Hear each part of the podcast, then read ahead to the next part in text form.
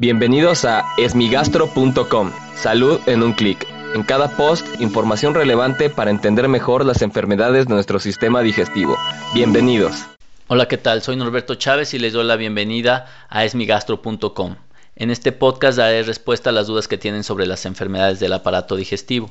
La pregunta de hoy la enviaron a la página de Facebook y quieren saber por qué nos hacemos alérgicos a ciertos alimentos al pasar los años. Esta es una pregunta que debemos aclarar adecuadamente. Las alergias, la mayor parte de las veces o casi por definición, implican que nuestro sistema inmune participe en una respuesta inadecuada a un estímulo. Es decir, el ejemplo más clásico, por ejemplo, es el asma.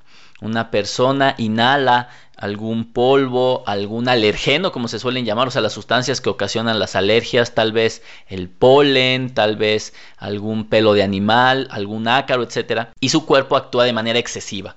De manera excesiva con una gran inflamación en los bronquios, ocasionando que se cierren y se inflamen, obviamente impidiéndole la respiración correcta. Si a esto lo hacemos en el aparato digestivo, existen pocas alergias en realidad ya que, por ejemplo, el, mejor fenómeno probablemente sería la intolerancia al gluten o enfermedad celíaca, en donde el consumir gluten ocasiona que el intestino delgado se inflame, pierda su capacidad de absorción y por ende de diarrea. Otras de las cosas que pueden ocurrir es las alergias alimentarias, en donde sí efectivamente el paciente consume un alimento, este alimento ocasiona que nuestro sistema inmunológico se active y puede ocasionar alteraciones en la piel, en las mucosas como en la boca, en los labios, en la lengua, incluso en las vías respiratorias impidiendo su respiración. Esto puede deberse pues a que nuestro sistema inmunológico se va eh, modificando a lo largo de los años y muchas veces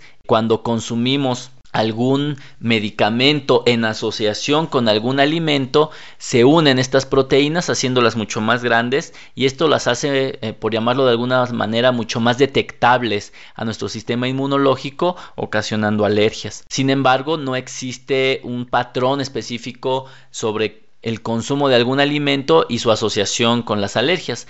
A diferencia de la infancia, en la infancia sí se sabe que hay eh, algunas sustancias alergénicas, proteínas, algún tipo de frutas que pueden ocasionar o predisponer alergias, particularmente porque en esta etapa de la vida es cuando nuestro sistema inmunológico se está formando y adquiriendo su memoria. Ahora bien, algo que debemos diferenciar de todo esto son las intolerancias alimentarias, es decir, podemos consumir algunos alimentos que nos ocasionen distensión abdominal, inflamación, alteración del hábito intestinal como puede ser estreñimiento o diarrea, incluso mayor producción de gas, etc.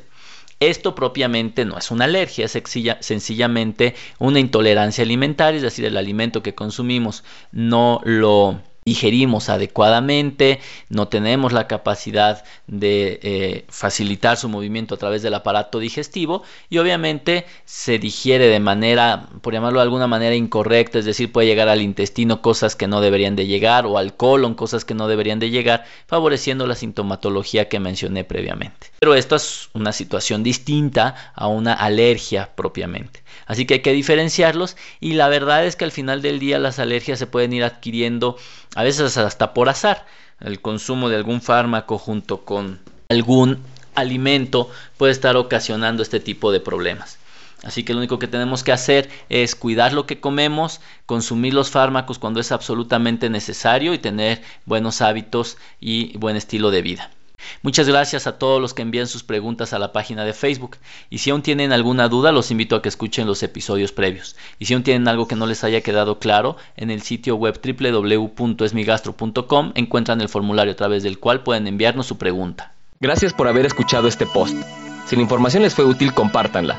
Hagamos que más gente esté informada. Los esperamos en el próximo podcast.